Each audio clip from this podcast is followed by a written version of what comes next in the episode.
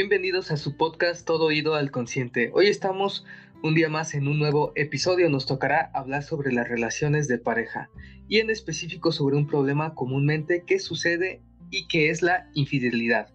¿Por qué sucede? ¿Tendrá algunos factores importantes que influyen al ser infiel o por una decisión propia? Con esto y más empezaremos a hablar. ¿Qué mejor que con mi compañera Itzel Cruz? Gracias por estar aquí y te saludo. ¿Cómo estás, Itzel? Hola Eduardo y a toda la gente que toma el tiempo de escucharnos. De igual manera, este, un saludo para todos. Eh, yo pues como cada vez que eh, estamos aquí eh, tocando un tema nuevo, muy contenta. Y este es un tema que yo en lo personal pues disfruté bastante, investigar, leer, aprender un poco más sobre él. y es, pues ya lo mencionaste, ¿verdad? El tema de la infidelidad. Em, un tema que pues es importante tocar, ¿verdad? Porque la mayoría de las personas este, lo han vivido, lo han visto, han tenido experiencias desde el lado que sea, ¿verdad? Desde el lado de el me fueron infiel o desde el otro lado que es el, bueno, pues eh, le fui infiel a mi pareja, le fallé, cualquier cosa de esas. Y es pues fuerte, ¿verdad? Para cualquiera puedes venir a tocar estos temas, ¿verdad? Eh, desde experiencias propias, pues es, es difícil. Y pues eh, vamos a venir a hablar sobre algunas que podrían, algunos motivos que podrían este, venir a explicar esta, esta manera de comportarse, ¿verdad? No podemos venir y traerles un motivo universal por el cual cualquier persona este, se conduce de esa manera, ¿verdad? Pero sí les traeremos este, diferentes motivos, ya sea de manera consciente o inconsciente, de por qué la persona se conduce de la manera en la que se conduce, ¿verdad? Eh, hoy no nos podemos basar como lo hemos hecho en veces anteriores en el DSM, pero eh, nos, nuestro libro en el cual estuvimos leyendo esto fue el libro que se llama ¿Por qué le es infiel? del autor y psicólogo Esteban Cañamares. Es un libro que yo en lo personal pues eh, consideré muy interesante y eh, le recomiendo a las personas que nos están escuchando, les gustaría aprender un poco más sobre esto, pues que lo, que lo busquen, ¿verdad? Que lo, que lo adquieran. Quiero comenzar eh, con una pequeña definición de qué es la infidelidad. Estaré citando a, dicho, a dicho autor, ¿verdad? Esto es, lo vemos en el libro.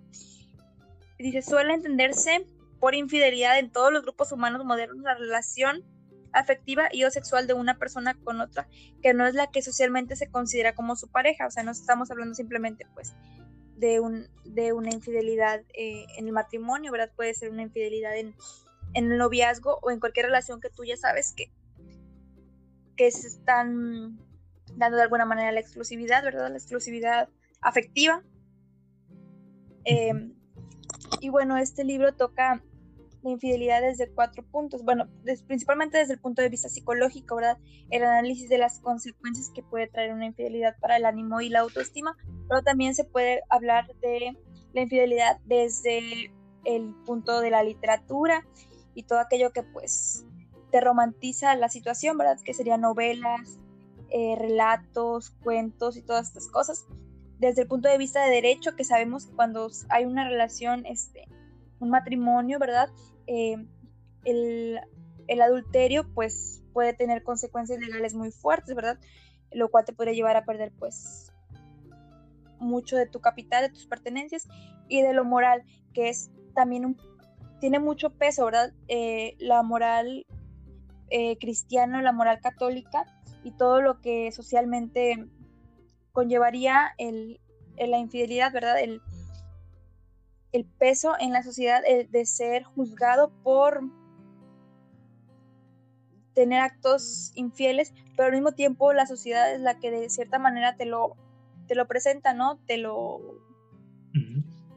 te, es cómplice en algunas situaciones, ¿verdad? Porque hay, sabemos, una moral muy, ahora sí que voluble en ciertas situaciones, ¿verdad? Algunas veces dan más por hecho que el hombre es infiel y lo dejan pasar muchas veces, ¿no? Es que el hombre es así. Lo vemos mucho también en la sociedad mexicana actual, ¿verdad? Es que es hombre, ¿no? Como que le justifica.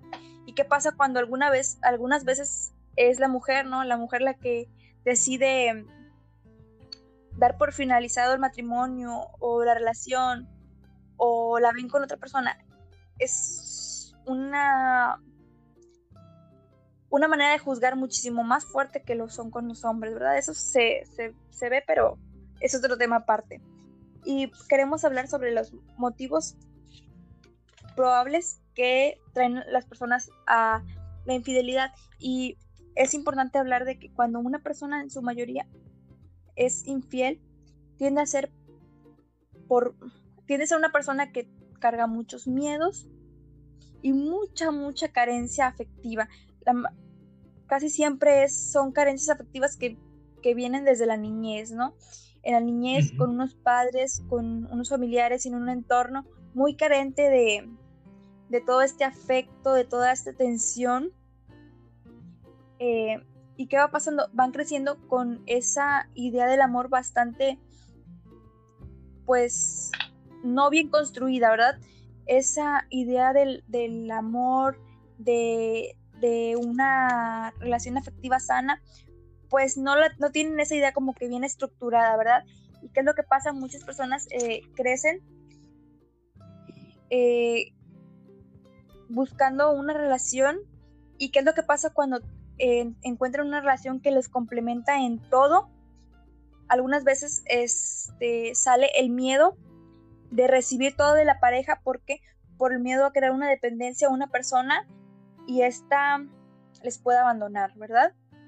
Eh, o el, la persona adicta al sexo. Sabemos que cuando hay una adicción este, ya sea a lo, a lo que sea, a sustancias, drogas, este, no sé, al, sexo, a las compras, la persona busca llenar vacíos, ¿verdad? En este caso tiende a, ser una persona adicta al sexo, busca llenar el vacío afectivo, ¿no?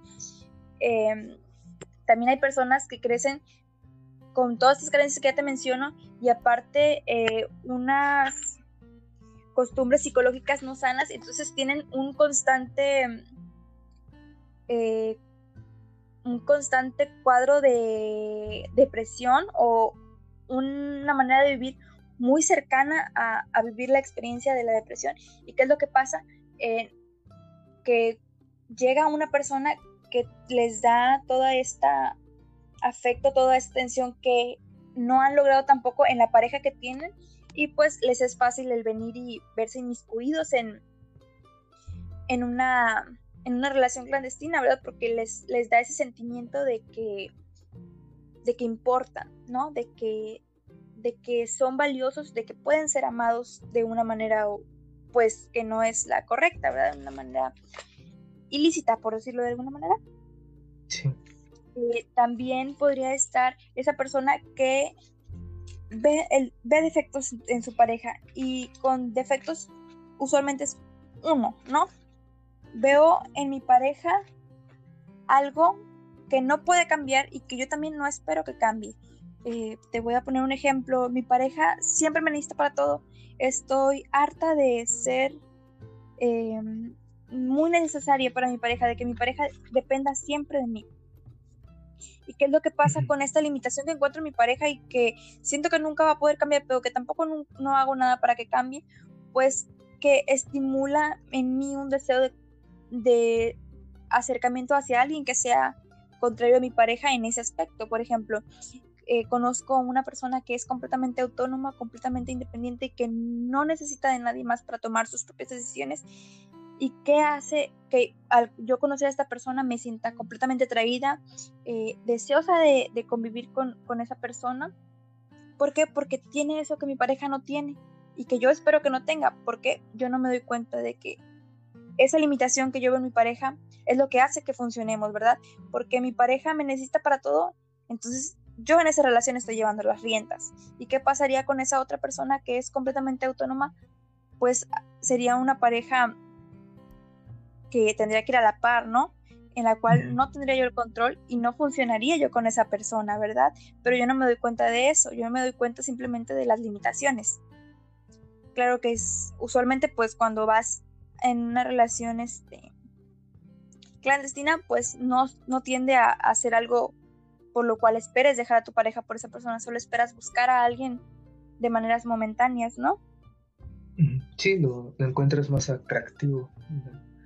En los diferentes rasgos que tiene tu pareja comúnmente y más si ya tienes con esta parte del tiempo que ya has llevado mucho esto que ha sido siempre lo mismo con la, con la misma pareja también. Claro, también hay personas que buscan eh, o que llegan a la infidelidad em, como una forma de agresión. Eh, una agresión podría ser a tu pareja. ¿Por qué? Porque es una relación completamente destruida ya, ¿verdad? Este, ya es una pareja que ya no está feliz, que ya no están en esta conexión, ya, eh, ya no hay esa complicidad y bueno, es una pareja que pues vive para hacer infeliz al otro prácticamente, o sea, viven en una constante riña, en, en un constante pleito y qué es lo que busca uno de ellos o ambos, hacer cualquier cosa que haga sentir mal a la persona, que le debilite, que le ridiculice, que, que lo haga sentir este, mal, que lo haga sentir triste, que lo haga, que no lo haga estar bien, ¿no? Entonces, ¿cuál es la mejor, cuál es, no la mejor, pero cuál es la manera en la cual tú podrías, este, dañar a tu pareja, pues siendo infiel, ¿verdad? ¿Y cómo es que la infidelidad va a dañar a tu pareja? Pues tu pareja se va a sentir dañada cuando sea consciente de esa infidelidad. Y muchas veces la persona infiel lo hace de manera inconsciente. Tengo a mi, a mi, amante, pero yo no voy a hacer nada de ir a decirle a mi pareja, te estoy siendo infiel, pero voy a dar señales, como te digo, algunas veces inconscientes, algunas veces conscientes, como podría ser el, bueno, voy a quedarme de ver con, mi amante en un lugar donde sé que podría haber personas eh, de mi núcleo que conozcan a mi pareja, ¿verdad? en una zona que es concurrida tal vez y que cualquier persona me podría ver, o tal vez el descuido del celular y mi pareja me lo encuentra, ¿verdad? Yo no quería que viera las cosas, pero se me olvidó el celular. Esa es una es una acción inconsciente. El olvidé el celular o el mi pareja me dejó una notita que vio mi, mi esposo, mi esposa, a lo mejor eh, mi amante mujer me dejó un maquillaje en la ropa, todas esas cosas que de una u otra manera, tarde o temprano, la pareja se va a dar cuenta. Otra manera de ser de infiel en agresión, en el libro te muestra que mayormente mujeres eh, en alguna especie de envidia hacia otra mujer porque esta eh, está logrando más que, que yo profesionalmente ha hecho ha llegado donde yo no he podido llegar, a lo mejor ella ya formó una familia, ya tuvo hijos o cualquier cosa que yo he anhelado eh, realizar y que no he logrado, hace que sienta una envidia o un celo hacia esa persona. ¿Y qué es lo que hago? Busco dañarla de cierta manera. ¿Y cómo puedes dañar a la persona? Pues rompiendo su núcleo, ¿verdad? Este, rompiendo su relación y buscando, buscando eh, el inmiscuirte con esa, con esa pareja. Y de igual manera, ¿cómo vas a dañar a la persona? Haciendo que la persona sepa que yo estoy con, con su esposo, su esposa o su novio. Entonces, de cierta manera, algún, algún, algo de hacer que la persona, para que la persona note la infidelidad, ¿verdad? Este, Esa sería otra manera de ser infiel para agredir. Otra, otra manera de agresión en la infidelidad sería el buscar a un hombre o una mujer a la cual yo admiro o hay algo en él que me causa mucho, pues sí, este, mucha admiración o me gustaría ser como ese, como esa persona. Entonces yo me veo relacionado con esa persona pese a que ya esté comprometido, casado o, o como sea. Y de cierta manera busco sodomizarlo, ¿no? Busco hacer ese, ese sentimiento de pertenencia, ¿no? Y esa persona pues va, va a acceder a, a lo que estoy buscando. ¿Por qué? Porque tiene el miedo a ser, a ser descubierto, ¿verdad? Y yo tengo en mi poder el que seas descubierto, no, ¿verdad? estás conmigo si no le digo a tu esposo o a tu esposa que le está siendo infiel, ¿verdad? ¿Y quién sale perdiendo? Pues yo no, porque yo no estoy en una relación. Entonces, hay personas que buscan el, el ser infiel como manera de agresión. Y es muy, muy fuerte, ¿verdad? Esta, de esta manera. También hay personas que son infieles para no correr los riesgos de estar emparejados, o sea, para no sentirse comprometidos. Y una de las que más me marcó es las personas viudas o divorciadas. Una persona divorciada eh, que teme verse involucrada en una relación, ¿por qué?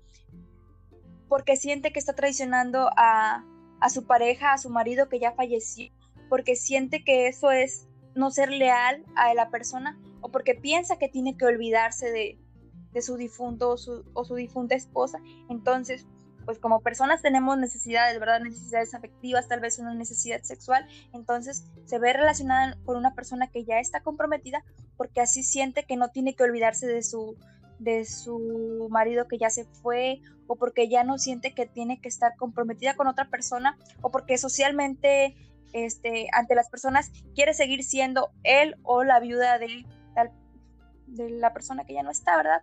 O una persona divorciada que dentro de ella tiene esa esperanza o ese anhelo de eh, volver con su expareja, aunque sepa que no lo va a hacer o que ya no es posible o que su pareja ya no está interesada, siente aún ese deseo de eh, regresar con él, entonces no quiere socialmente pues iniciar una relación nueva, ¿verdad? O que la gente sepa que está con alguien. De, por esa razón buscan relaciones pues clandestinas para, para saciar pues las necesidades que tenga o el deseo que tenga, pero sin, sin el verse relacionada con una persona. ¿Verdad? o simplemente son solteros que temen, solteros que temen el, verse en un, en un noviazgo, ¿verdad? En una relación que vaya a formalizar. Y una de las que más me, en lo personal, más me impactó sería solteros, personas solteras que temen el emparejarse y dejar pues el núcleo familiar, el nido. Y esta es la que más me marcó ¿por qué? porque es un miedo que se les ha implantado de manera inconsciente obviamente por parte de los padres. ¿Por qué? Porque los padres de igual manera temen que sus hijos dejen el, el nido, ¿verdad? Que sean que sean independientes, que se vayan y que formen su propia familia, ¿no? ¿Y qué es lo que hacen estos, estas personas?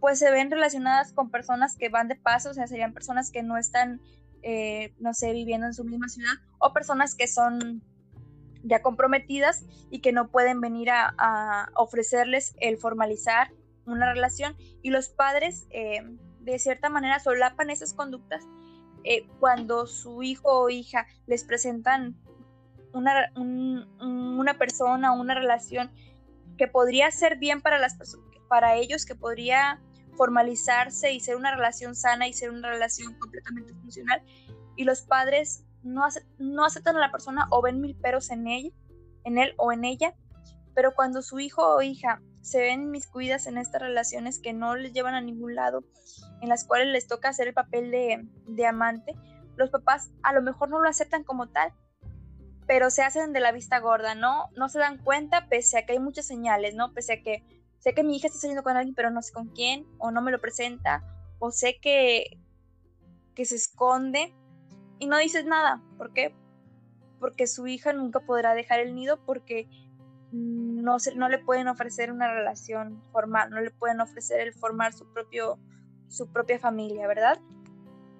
Y es muy fuerte el, el, el cómo los padres pueden influir en estas cosas, ¿verdad? El cómo el miedo de los padres de quedarse solos puede venir a hacer que sus hijos eh, se vean inmiscuidos en esta en estas relaciones, ¿verdad? Clandestinas. Sí, es muy, muy interesante saber de que algunos factores son muy importantes porque vienen desde un núcleo familiar. Entonces ya vienen como esas conductas predecidas de los hijos hacia los hijos y tanto hacia los padres y hay diferentes factores que muy bien podríamos hablar. Y pues, más que nada, vamos a profundizar todo esto hasta el otro episodio para que tengamos un poquito más de, más de enfoque en estos temas que sí es muy importante saberlos y también tener las pautas necesarias para saber del por qué y por qué pasa este tipo de situaciones, porque es muy importante que a veces luego nos preguntamos de pues por qué somos así, por qué lo hice, viene todos estos sentimientos que tú has hablado, tanto emocionalmente como esta parte biológica de las necesidades que a veces no nos damos cuentas, pero ahí está. Entonces, pues es muy, muy grato saberlo de que todo hay como que esa razón, como bien lo dijiste al principio, no es como un total de que va a ser así siempre o siempre va a ser esta la respuesta o siempre va a ser este el motivo, sino que hay diferentes factores que influyen tanto en diferentes personas y en situaciones y sobre todo en la sociedad actual que se ha dado muchísimo este tipo de problemáticas tanto con uno mismo que ha pasado tanto también en la parte de, familiares, de amigos y en esta parte importante que ya es como el matrimonio, que es un compromiso un poquito más fuerte que sí se debe como que profundizar esta parte, porque luego hay como, como lo dijiste ahorita en, en el último tema, que es algo esencial, que ya son daños y ya son como estas acciones muy graves porque ya está la persona disfrutando, hacer daño, ser la víctima, ponerse diferentes papeles y roles que no hacen como que esta relación sana. Entonces, pues muchas gracias por acompañarnos y estamos para las dudas. Espero nos puedas acompañar en la próxima parte que va a ser más interesante aún. Aún falta muchísimo que recorrer toda esta información y espero que puedas acompañarnos y aprender sobre todo con nosotros, danos tus experiencias en qué podemos ayudar y en los comentarios. Y muchas gracias Itzel por toda esta información.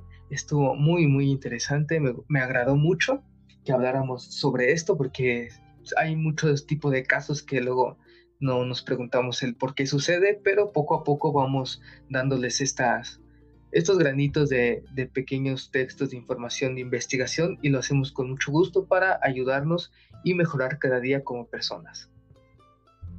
Claro, este, gracias de igual, de igual manera para ti, Eduardo. Y sí, es un tema bastante, bastante jugoso, ¿verdad? También este, nos faltaron muchísimas más, este, más cosas de las cuales, eh, más razones eh, para compartir con ustedes que también están muy interesantes y que ya tocaremos en una segunda parte. Y gracias por estar aquí, por escucharnos y nos vemos en la próxima.